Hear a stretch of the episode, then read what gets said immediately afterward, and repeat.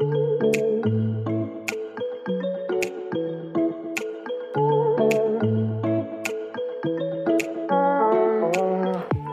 à toutes, bonjour à tous, je suis Anne Lorgonnet et vous écoutez Salutations, un podcast dans lequel je décortique avec des personnalités inspirantes les dessous de l'histoire et de la philosophie du yoga.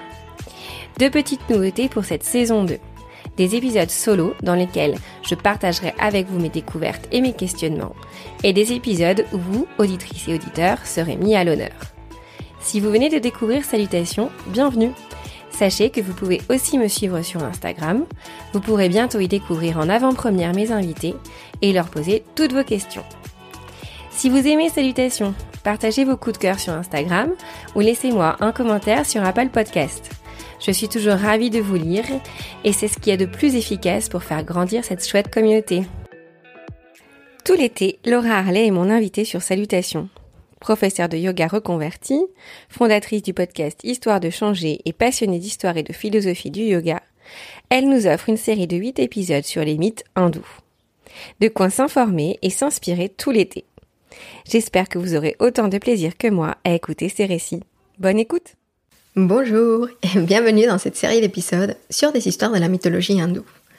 J'espère que vous allez bien et que vous profitez de cet été et que ces épisodes vous feront voyager et passer un bon petit moment. Aujourd'hui, je vous raconte l'histoire de la naissance de Ganesh. Un héros est une personne ordinaire qui trouve la force de supporter et de persévérer en dépit d'obstacles écrasants. Christopher Reeve. La semaine dernière, je vous ai raconté l'histoire de la danse de Shiva. Aujourd'hui, je vous présente son fils, Ganesh. Connu sous plusieurs noms comme Ganesha, Ganapati, Vinayaka et j'en passe, cette divinité est l'une des plus populaires de la mythologie hindoue. Il fait partie également des divinités du bouddhisme et du jainisme.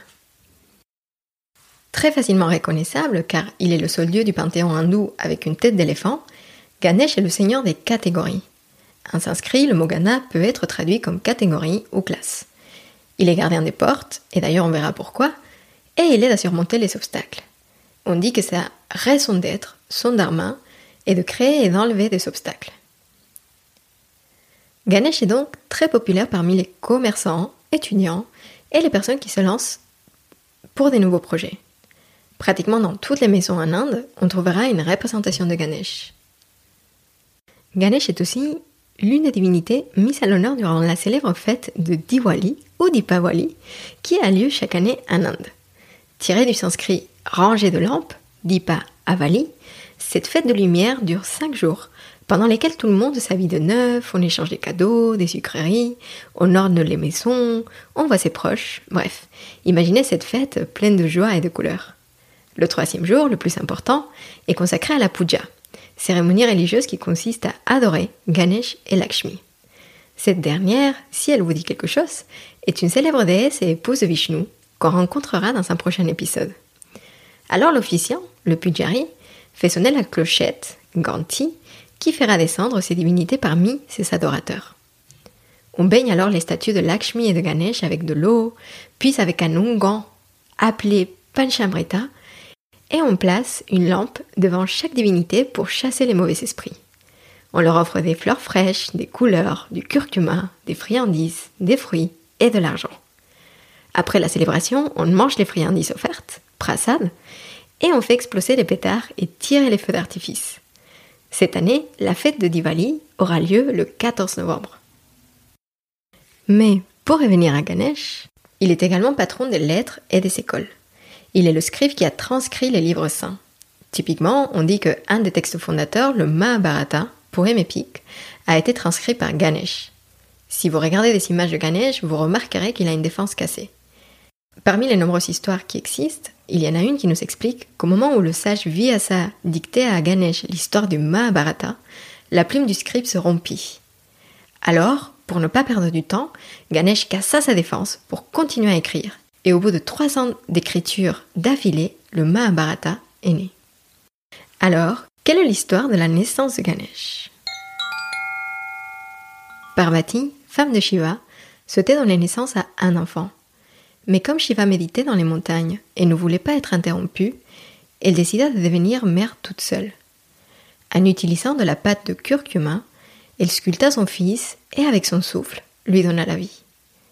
Un jour, Parvati décida d'aller prendre un bain et demanda à son fils de garder la porte en lui donnant l'ordre de ne laisser rentrer personne sous aucune circonstance. Au même moment, Shiva finit sa méditation et revint voir Parvati. Alors, Shiva se trouva face à cet enfant qui ne voulait pas le laisser passer. En effet, le petit garçon ignorait qui était Shiva et sa relation avec sa mère. Dans sa colère et face à cet obstacle, Shiva lui coupa la tête. Parvati sortit de la salle de bain et, horrifiée par la scène, expliqua à Shiva qui était cet enfant et s'est mis en colère contre lui. Shiva, comprenant son erreur, demanda à ce qu'on lui ramène la première tête d'un être vivant qu'on trouverait et pouvoir ainsi ressusciter l'enfant de Parvati. On lui apporta une tête d'éléphant et Shiva la plaça sur le corps du petit garçon. Donnant ainsi une deuxième naissance à cette créature, Shiva devint son père. Admiratif du courage que Ganesh démontra en lui faisant face, Shiva le déclara seigneur de toutes les classes, seigneur de toutes les catégories, et lui donna son nom. Alors, comme Ganesh, nous pouvons tous apprendre à faire face aux obstacles avec courage et détermination.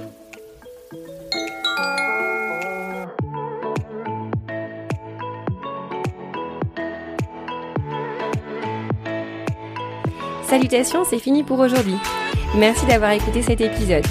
Si vous avez des commentaires ou des questions, n'hésitez pas à m'en faire part sur Instagram. À très vite!